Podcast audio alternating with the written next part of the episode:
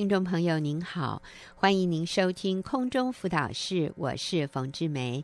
在今天的节目里面，我再次请到小敏姐妹来跟各位分享她的生命故事。她的题目是《新造的人》。小敏你好，冯姐好，各位听众朋友大家好。是，那上个礼拜呢，小敏跟我们分享她跟她先生的婚姻，从一开始的很紧张，先生那个时候很反对。他的信仰啊，呃，到而且常常对小敏发脾气，发脾气。到后来，呃，先生竟然也会道歉啊，然后好像你提过有两次啊，他都说啊，对不起，我这个情绪控管不好啊，呃，就两个人的关系越来越幸福美满甜蜜啊。好，那呃，我从上一次。小敏的分享里面，我观察到小敏的先生是一个比较容易生气的人。我这样我这样说对吗？是是哈。那你都是那个在旁边哦捧着他的，哦希望他不要生气。那面对一个比较容易生气，或者我说他好像就是比较敏感，然后他情绪比较或者他情感比较丰富，他情绪比较起伏的。比较爱生气的这样的一个配偶，呃，我在想，听众朋友当中一定也有人啊，你的家人里面有一个人是比较爱生气的，那我们都觉得哇，跟他在一起好有压力哦。那你身为这样的一个比较情绪化的人的配偶啊，有哪些原则帮助你？或者我要说，如果我们的听众朋友当中有一些人的先生，或者是老婆都是比较爱生气的啊，我们又也没有要跟他离婚，这种也不需要离婚嘛，对不对？绝对不构成要分开的理由。那但是我们要怎么样跟这一个人长久居住相处呢？这个人这么爱生气，他一生气我就很紧张，他一生气我就好有压力啊！我觉得跟他生活在一起有那种喘不过气来的感觉。但是我发现小敏，你好像找到一些秘诀耶。可以跟先生这样种好像比较有情绪的人生活在一起，而且你很懂得怎么去化解他的情绪，所以你可不可以给听众朋友一些原则、一些建议？如果你的配偶或者你的家人当中有那个很爱生气的人，我们要怎么跟他们相处？我觉得我们没有办法改变。别人，我们只能改变自己。哦，这是第一条，我不能改变别人，我只能改变自己。是，所以我没有办法改变他，叫他不生气。是，那我只能改变我自己，怎么去面对一个爱生气的人？好厉害哦！好，第一个，我不能改变别人，我只能改变自己。嗯，那我我觉得一个做妻子的，就是我们看面对那个易怒的，很喜欢发。脾气的先生，最主要我我们做妻子的，就是要做到不要让那个负面的情绪发酵，不要让负面情绪发酵，是说不要让我自己的负面情绪发酵。对对对，哦哦哦，对，因为你我们如果呃先生这样骂我我们的时候，我们通常里面会有很多负面的情绪，会开始批评论断啊，会生气啊，嗯、苦毒恼恨都来了。嗯，那这些会影响那个关系。那那我们我我通常都是会。在那个情况里面，我会先祷告。哦、oh，OK，对，因为他的情绪也还在那个情绪里面，他那我我可能在当下我也没有办法表现，就是没有办法回应，有很好的回应这样子。嗯、但是当我安静下来，我祷告，然后我再做调整自己，再回应他这样。好，所以嗯，当对方有情绪来的时候，可能他讲一些很难听的话。嗯，他会说你白痴哦，哈，类似这样的，嗯、或者甚至更难听的话。呃，我们先不要回应，因为这个时候回应可能只会把事情越搞越复杂。因为我们这时候回应的是因为我们心里很难受，那我们讲的话也会很难听，也不不一定比他讲的好听一点哈。所以就是先不要回应，然后我们自己祷告啊，这是你的意思吗？是，是、嗯、因为圣经有说我们要快快的听，慢慢的说。慢慢的动怒，那、嗯、人的怒不能成就神的意，人的怒气不能成成就神的意，嗯，或者是或者是说，人的怒气是无法成就任何建设性的结果。啊，神的意其实就是美好的，所以我们不要想用发脾气来完成神的旨意啦，哈，是这个意思。所以慢慢呃，快快的听，慢慢的说，慢慢的动怒，我们把发脾气啊摆在最后最末位。在人际相处里面的最末位，所以不要发脾气啦，就是这个意思。是要看重他到底他他的话里面，他为什么这么骂我们？嗯，他到底他要表达的是什么？哦，OK，对，所以我们要退一步，站在他的立场去想，他要表达的是什么？是，嗯，你这里有有例子吗？是我举个例子，就是前几天晚上，嗯、那个先生下班的时候要要吃饭的时候，我就帮他把汤。加热，因为他很喜欢喝热汤。那我的心意就是想，哎、先生喜欢喝热汤，那那汤有一点冷掉，我就把它加热。但是我没有及时的去关火，所以先生就很激动，就一骂我，一直就是很不开心这样，然后要我去买火灾险。那 那一两天，只要一开口看到我，就是你问了没有？你问了没有？啊，你问了那个火灾险没有？那态度很凶。对，那他这样子凶的时候，我我其实里面是很委屈嘛。这个就是那个负面情绪，就是哎，开始我会觉得他为什么要我？我的心意是多想要让你喝到你喜欢喝的热汤，但是你你是如此这样 对待我。但是后来我都我我就是一定会先祷告，然后调整好自己，然后去看到先生他，我我就看到先生他他其实他不是有意要这样骂我。OK，好，这里有一个很重要，第一个我们不要回应哈，第二个我们去。想一想，他为什么会这样子这么情绪化？他的感受是什么？然后下一个，你刚刚说是什么？对，呃、所以我现在就调整正调整自己，有正面的回应，对，正面的回应，就把那个负面的情绪正面的表达。嗯、所以我我又调整好自己，我就回应他，我说：“老公，我知道你是很有责任心的人，所以凡事都是很小心谨慎。”夫妻本是应该要彼此扶持、彼此监督。你责备的事，我理当更加小心注意。你责备的事，哈、嗯，你责备的好，我理当更加小心注意。然后呢？是的，那我觉得这，我我就看到他很快，他心情虽然这两天心情不好，可是我当我有一个正确的回应的时候，我看到先生心情就变好了。嗯，他也也也就很快就变好。嗯、那我觉得每次先生。跟我们就是有一些因为一些小事情吵架，我们一定要每一次都要把那个就是都要把这一切这一次的事情要把它解决，就是你要把那个情绪处理好。我要、嗯、我每一次都要有一个赶快把这个嗯回回应他，要不然你会累积下一次，嗯、就你不断的在累积这些情绪，那就会造成关系不好。嗯，那当我每次。嗯，只要有这种不开心，我一定会把这样的负面情绪赶快去去表达出来，然后让这件事情不会再造成下一次，嗯，下一次的一个恶性循环，对，一个恶性循环。我把这个就变成把这个关系就能够有一个很好的，对，就夫妻关系就很好。好，我们回到刚才那个应该去买火灾险的这件事情哈，就是你知道先生爱喝热汤，所以当呃饭吃到。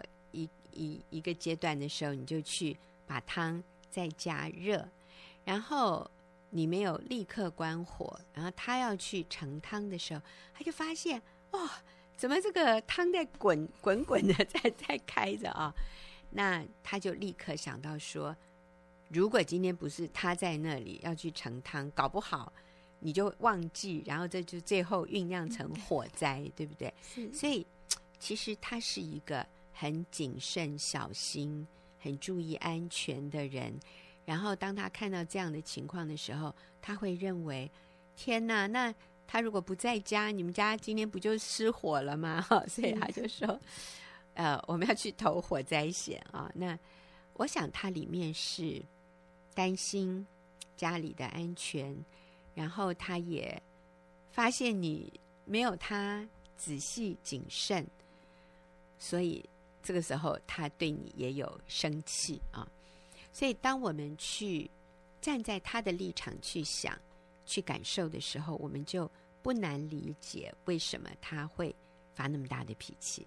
是，那你，我觉得小敏你好棒啊！我听你刚才给他的回应的这个 line 里面，你没有为自己辩解耶，你没有说我。我在热汤，我只是我的动机是希望你能够喝到你爱喝的那种温度很热的汤，我完全是一番好意。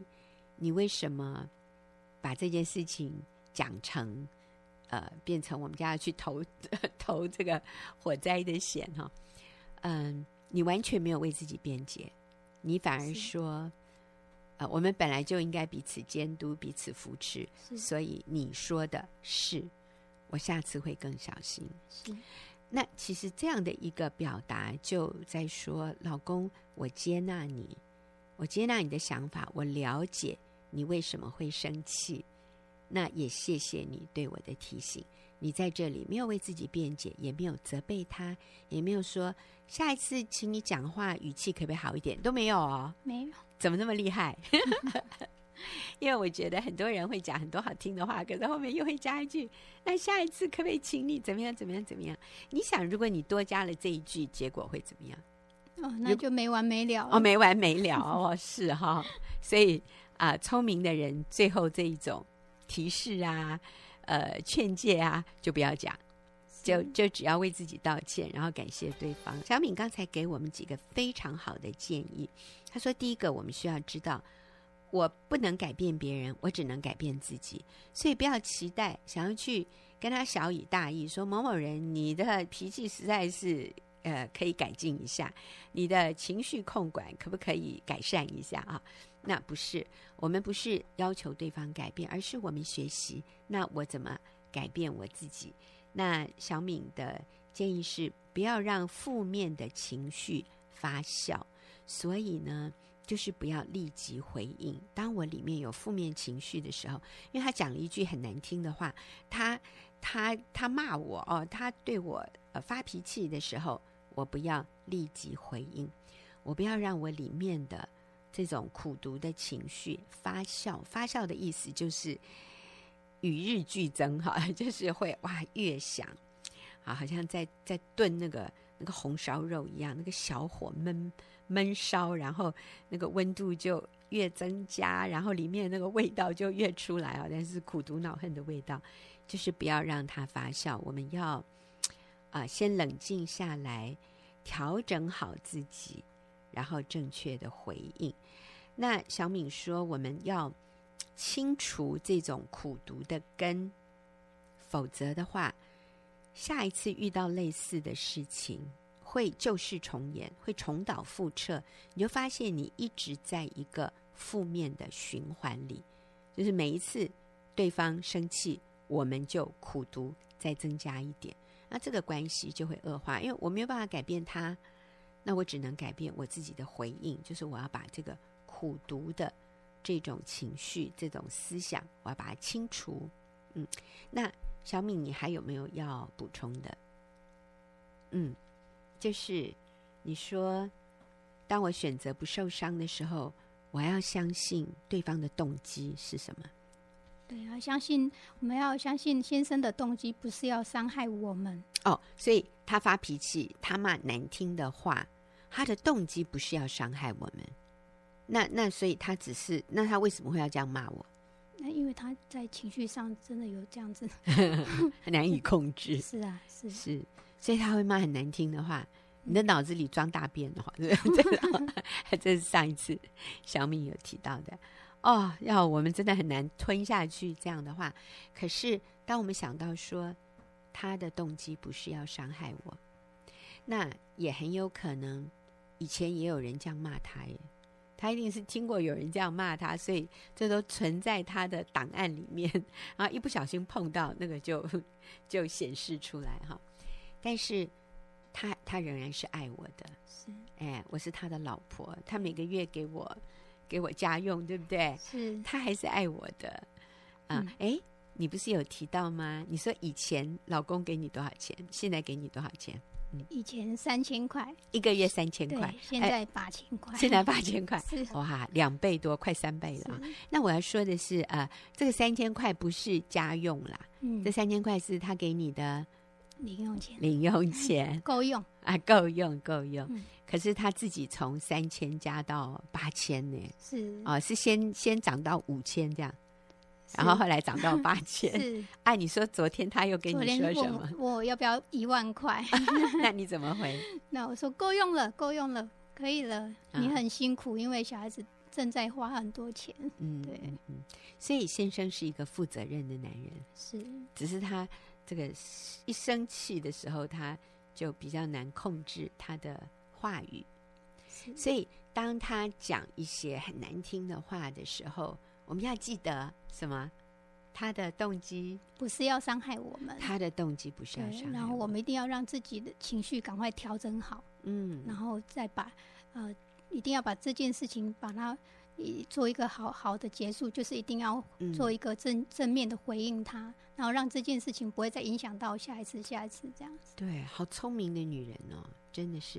那小敏，你也跟我们分享一下。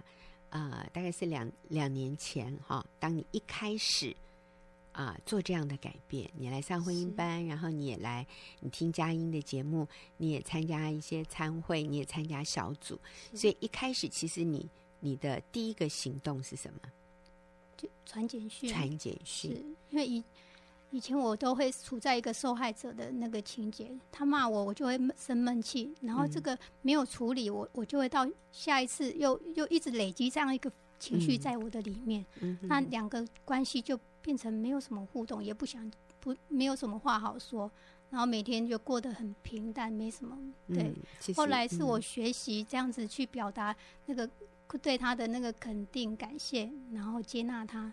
那他他的跟我的关系就越来越好，所以你做的第一件事情就是传简讯。是，那他都是怎么样？他有回他都没有回，我没有回，大概传了一年多，传了好几封，就是但是他从来没有回过。好几封吗？有没有上百封？我看有哦。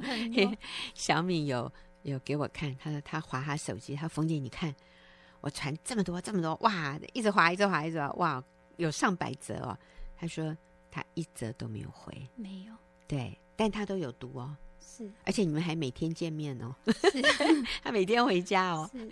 可是他都，但是我我觉得我这样传，虽然他没有回应，可是真的是他那个回来的气氛好多了啊。因为他以前晚上会喝酒，然后就会感觉就是很暴怒。嗯。他现在就是他即使喝了酒，我觉得那个他心情真的，连孩子都说：“妈妈，爸爸现在对你比较好。” 哎。感谢主，女孩子都发现是，是，所以这些简讯有用。所以各位啊，你都不要说我发了，他没有任何回应，呃，我这样发还有用吗？算了。但是我们要说的是有用。你说你发了一年呢？对，一年多，他没一年多都没有回应，就是他从来不提这件事，是，是每天还是回家，可是脸色有好看一点，对，心情变好了。是他心情变好，然后现在就有回应了，是有。啊，有 是，他现在会传简讯，能告诉我要看看 NBA 呀、啊，打篮球赛呀、啊。哦，他嗯，他爱看呢、啊，是，但是 他也会叫我一起看，陪他看。哦、是，对，对，所以当我们愿意先改变自己，我们发现对方就跟着慢慢慢慢的改变，虽然不一定是像我们原来。期望的立即改变，立即有回应。你也是等了一年多，你才看到，哎，好像有那么回事哦，好像他有改变。那现在他的脾气有没有比以前好？还是会容易，因为他的脾 个性就是容易一点小事情他就会会那个生气。嗯，但是我就说，当我们看到他，其实他背后他他其实不是要对我们生气。嗯，对，所以。嗯，当你看到说，啊、呃，他的动机不是要伤害你，是，你就不那么紧张了，你就不那么在意了。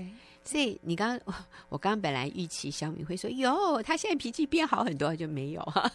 好，但这不重要嘛，因为你现在已经知道那个对策了。嗯，你哎，有一个重点就是，他现在就是很快就情绪就变好了，因为我的回应。哦我不会像以前生闷气那么久，然后也没有回应，嗯、没有没有去解决这一件事情。那现在我都会回应他之后，我就发现那个关系很快就回来，很快就回来的。是，对，所以其实他也是有改变，只是说，呃，当他发脾气的时候，我们就不会像以前那么紧张，或者那么绝望，或者那么受伤。我们知道怎么样很快的恢复。是很快的复原，然后我们也会把这个关系引导到一个正面的感受里面，所以全家现在都轻松愉快。是孩子也发现说，爸爸现在对你更好了，比以前好。是，是我想小孩子也轻松了哈。所以我想，如果你的配偶是一个比较容易有情绪的，这个不会影响耶。各位听众朋友，不需要用离婚解决，也不需要呃什么，他一定要来接受婚姻辅导哈。这重点是他就不愿意啊，那你怎么办？所以。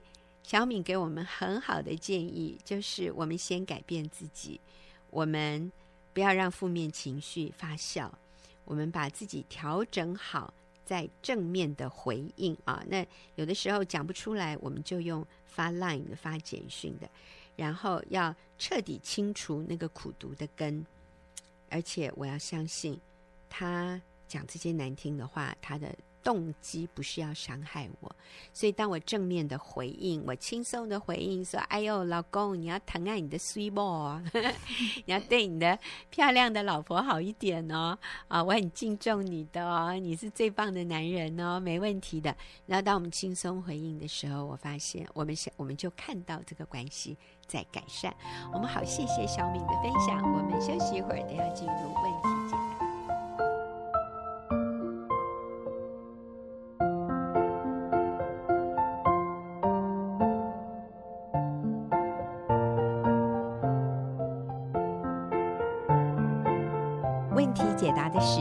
今天我请玉英跟我一起回答问题。玉英你好，冯姐好，听众好。是，那今天我们回答的这个问题呢，是一位女士写信进来，我想她可能还不是基督徒。那她说，我的先生要跟我离婚，但我不了解他的原因，仅说个性不合。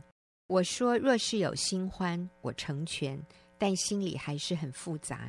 请问我该怎么做比较圆满？所以，哎，这个妻子啊，她说，如果先生有新欢，她愿意成全，可是心里还是很复杂。好像现在有一种说法是，如果对方有新欢，你就应该成全他呀，你不成全他，你太自私了。不能这样勉强别人啊！别人都不爱你了，没有爱的婚姻还有什么意义？你知道，这是现在很多似是而非的，我觉得真是一个不合乎真理的一种一种观点。那呃，我们在呃圣经，我们在上帝起初设计婚姻的，我们从这样的一个观点来看，那啊、呃，真的不是对方有新欢，我们要成全他的。所以你看。这位女士她说：“呃，我愿意成全，可是我心里还是很复杂。请呃，所以这个真的不是上帝起初的心意啊。那玉英，我们可以怎么样帮助这位女士？我觉得她好宝贵哦。嗯，她不愿意就这样子放弃婚姻。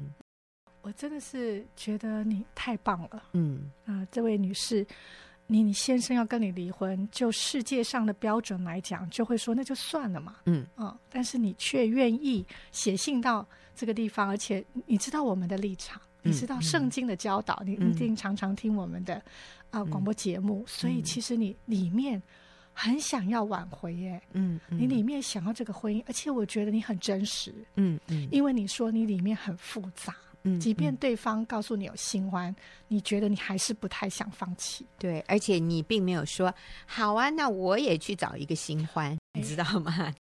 很多人会有想要报复的一种方式，但这个绝对不是对的。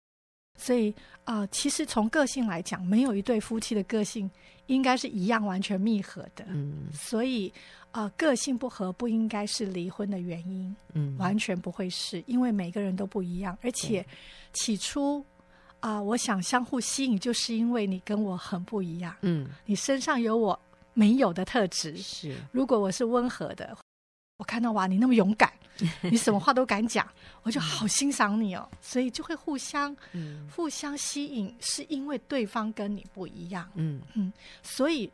插一句。婚前觉得他好勇敢，结婚以后就觉得他很强势、很霸道。霸道 婚前如果觉得他很温柔、很温和，嗯，结婚以后就会嫌他懦弱，真的 逃避、逃避问题，不愿意接受挑战，太胆小，都不愿意有变化，墨守成规。嗯，你看哈，同样一个东西可以被你一个人，嗯，一开始会让你觉得，哎呦，他好温柔哦。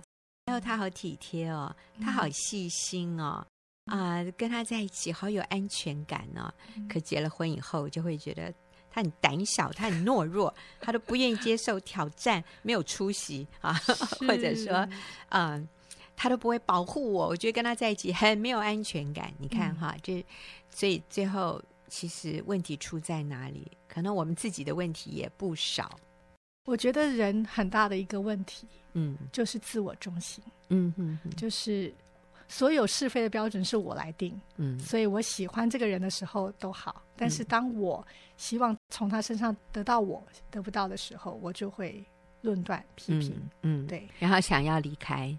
想要放弃这个关系，然后想，然后就梦想、设想，可能我找另外一个人，我会比较快乐。对，嗯，所以你的先生这样的一个啊、呃，他现在有一个这样的迷失，嗯、绝对不是透过离婚来成全他，嗯、能够对他最好的，对，也不会是对这个关系最好，嗯、对你也不好，嗯，都不好。其实最好的是留在一个。委身承诺没有条件的爱的一个关系里才有安全感。我觉得上帝起初的设计，除了在父母的关系之外，他设计婚姻，让我们在第二个要透过我们的自由的意志选择委身在这个关系，其实是对我们的祝福，对，对我们的保护，嗯，跟对我们里面那个最深的成就感、嗯，意义感、价值感。归属感、嗯，安全感，嗯，一个重建甚至一个延伸、增加的机会，嗯，所以千万不要用离婚来解决这个原本上帝设计要保护你，甚至要祝福你的这样的一个关系，嗯，所以姐妹很棒，圆满的方法不是离婚，而是留在婚姻里面啊，所以我们被社会教导，我们要保障自己的权益，就应该要离婚。然后啊，其实真正幸福的设计是透过主耶稣，透过上帝的设计。嗯、那上帝的设计其实真的是承诺、嗯、无条件的爱、委身、信实。嗯、就是我当时决定嫁给你的时候，嗯、我就决定一生视你为我唯一的丈夫。嗯，我一生，我当时。许下这个承诺的时候，嗯、就真的好像在教堂里面结婚，嗯、生老病死，我都愿意爱你、嗯、敬重你、嗯、仰慕你、顺服你。这是妻子要对丈夫说的，嗯、丈夫就要为太太说：“我愿意舍己爱你，啊、呃，保护你。”所以我想是这样的一个，我婚姻才会所谓的圆满。嗯，好，你要你说怎么圆满？那就是留在这个婚姻里。是第一个，我们给你的鼓励就是。留在这个婚姻里，不论他的理由是什么，嗯，即便有新欢，都不会是重点，嗯，因为新欢只是情欲，嗯，不是真爱。对，那个只是一个感觉，嗯，那个感觉就会像你们的婚姻一样，当彼此伤害的时候就没有感觉的样子。嗯，嗯，所以同样，如果有新欢，也是一阵子之后，他就会没有感觉。嗯，所以那绝对不是真爱。对。真爱一定要有尾声，嗯，无条件的给予，嗯，还有信实承诺，嗯嗯，还有忠诚，忠诚，对。对对。然后我对你啊、呃、有安全感，知道不论发生什么事，你是不会离我而去的，所以。啊，玉英，你这边有一些个案，有一些例子。嗯，我很想跟啊、呃、这个朋友分享一个，我最近刚好跟我的朋友他跟我们分享他自己的故事。嗯，啊、呃，这个小轩，他自己也曾经有过像你一样的迷惘。嗯，他是一个个性很活泼、人缘很佳，人家所谓的胜利主。他说他自己是胜利主。他在婚姻中，他觉得他是全能的太太，所以他先生很忙，他觉得他一定要很能干，什么东西呢？他来把家打理的完全好，他包山包海哈，全部都要做，照顾先生，照顾小孩，嗯，然后让先生完全冲事业。嗯，他以为这样是一个好太太。嗯，嗯，那当他先生跟他讲一些建议的时候，他就会觉得不够好。嗯嗯，我有感觉，我就要是说出来哦。嗯，有什么感觉，直接对先生说。反正我们是夫妻嘛，嗯、所以什么伤害先生的话，全部都出口，他也觉得没有关系。嗯，嗯，但是譬譬如说，嗯，我觉得你这个你这个想法很。怎么很奇怪？我觉得你的想法很奇怪。对，你怎么会这样想的？嗯嗯嗯哼。然后我觉得这样做不好。小孩子不是这样教的啊，对，都是我在弄孩子，你不懂他。嗯嗯。还有我我在想，有的时候，嗯。因为因为这个小轩是算比较年轻的世代啊，嗯、我觉得年轻的世代的讲话，好像在学校里面就被训练的会讲很毒、很狠的话，嗯、例如你脑残哦，好类似这样的，啊你笨蛋哦，你像猪哦，好类似这样。哎呀，我最近也听到一个姐妹说，啊，她先生说你怎么像猪一样？哎呀，我就觉得。我都听不下去啊，何况是当事人。是但是好像已经是习惯了，嗯，因为我们跟朋友在一起，就叫呃，看谁是讲的更毒，叫毒舌派哈，那个舌头的舌，嗯、好像讲的越毒就越厉害，觉得他越聪明啊、呃。但是你知道，这个对人际关系其实是杀伤力很强的。但是你说小轩之前。他也是一个就不会隐藏，呃，修饰自己的感觉哈，想到什么就说什么的。对、嗯，其实这个真的是我们要注意的一件事，尤其夫妻关系里，真的不是你想到什么就说什么，你不用修饰，不用隐藏，不用三思而后说，嗯、其实是更需要三思而后说的。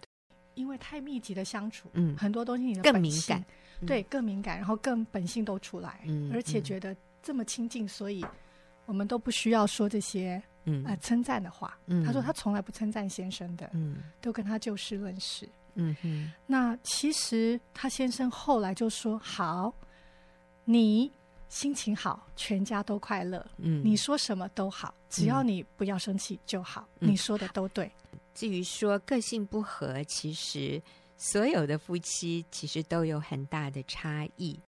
那啊、呃，但是在这个差异的当中，我们来学习怎么样继续营造一个美满、幸福、浪漫的关系。对，玉英在跟我们提到一个姐妹叫小轩，那小轩以前在婚姻里面是很强势的，先生都很听她。好，后来。先生说：“你的决定就是我的决定，你不生气就是我最大的开心啊！”哦、哇，后面就变得越来越沉默。嗯，然后小轩说，他就被迫成为家中的主导者。嗯，可是其实他内心深处是不快乐的，是感到孤单。嗯，感到这个婚姻是各过各的，嗯、可是感觉很无奈。他觉得，反正世界上的婚姻好像都这样，嗯，结局都是这样，这样。嗯，嗯，那。一直到他说，其实他不知道上帝设计的婚姻是两人成为一体，而且上帝看婚姻是美好的。嗯、他以为就是这样孤立的走下去。嗯，可是孤立的结果就是先生外遇了。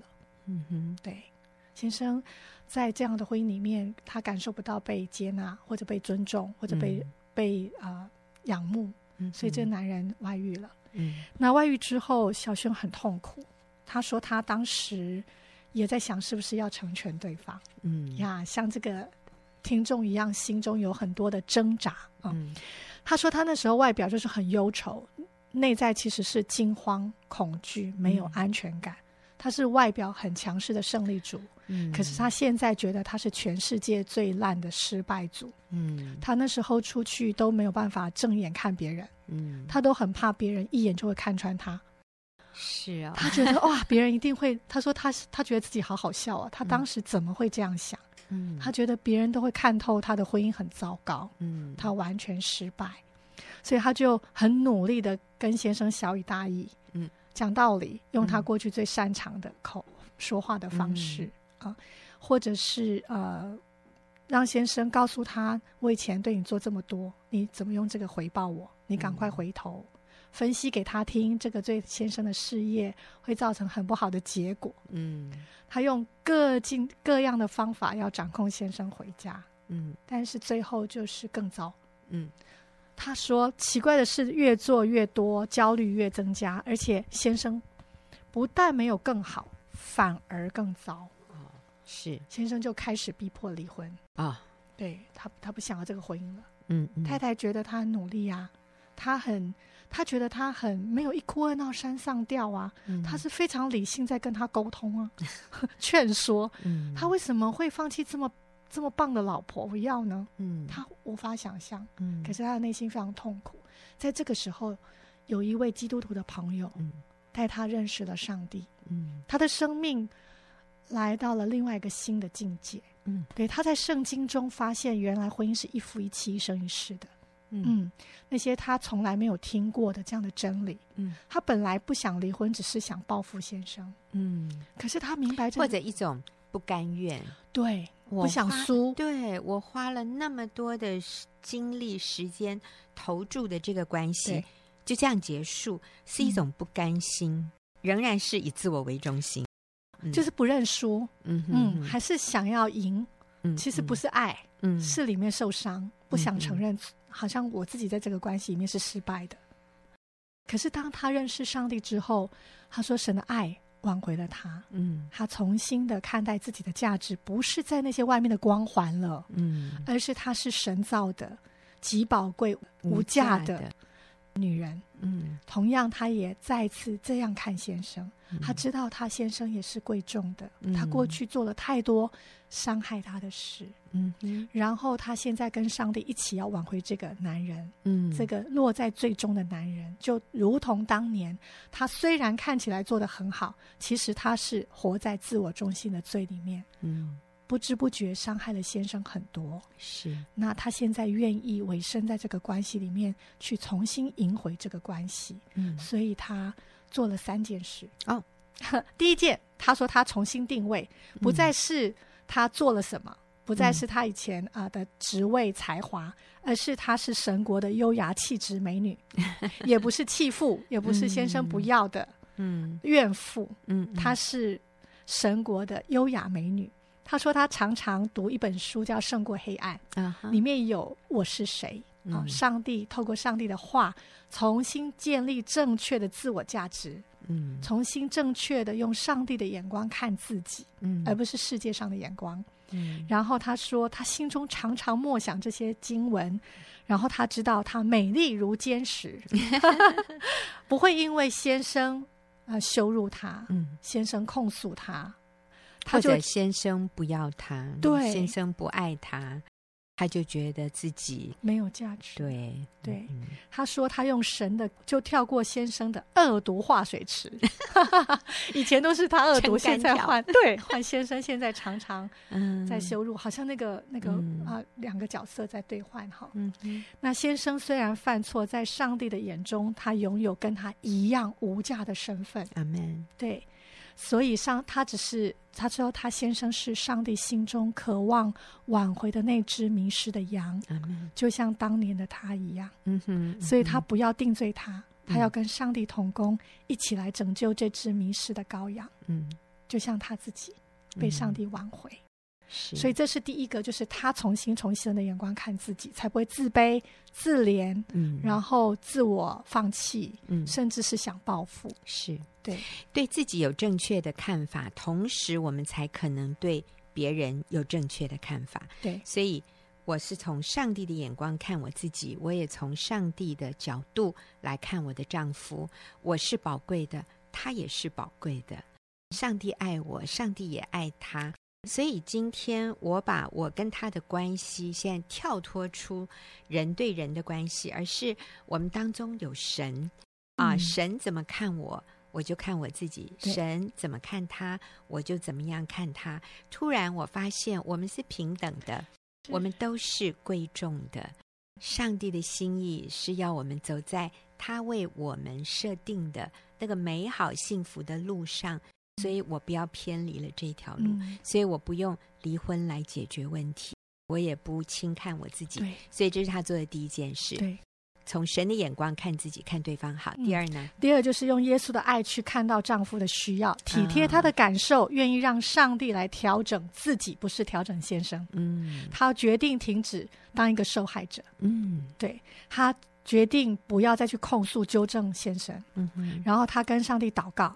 能够让先生脱离情欲的捆绑，嗯，可是改变我，让我能够看到先生的需要，嗯，像有一次，他先生要请请亲友来吃十人份的饭菜，他就很努力的要做好，可是先生还说你随便做就好，嗯、他说他以前会说随便做，不然你做看看呐、啊，十人份的菜怎么做？随便做，你你你讲给我听听看，他会这样直接的，可是他现在听懂了。他说：“哇，我好感动哦！原来我先生是怕我辛苦。”嗯，他说：“老公，谢谢你这么爱我，怕我辛苦，嗯、我会尽力让自己轻松的，你放心。”嗯，然后他在厨房忙的忙里忙外哦，先生就突然进来说：“来来来，不要做了，来跟我聊天。”嗯，他说：“等一下客人就要来你这里跟你聊天，我等一下怎么办呢？”他以前一定会开口大骂的。嗯，说你把重担给我，又不帮我，现在要聊天，嗯、你以为我是谁？可是他说。他先生前前后后讲了两次，嗯，他听懂了。他说圣灵帮助他听懂先生的需要，不在乎一道完美的菜，而是跟先生的关系。嗯，他说菜可以用买的，嗯，客人的东西都可以用买的，但是关系买不回来。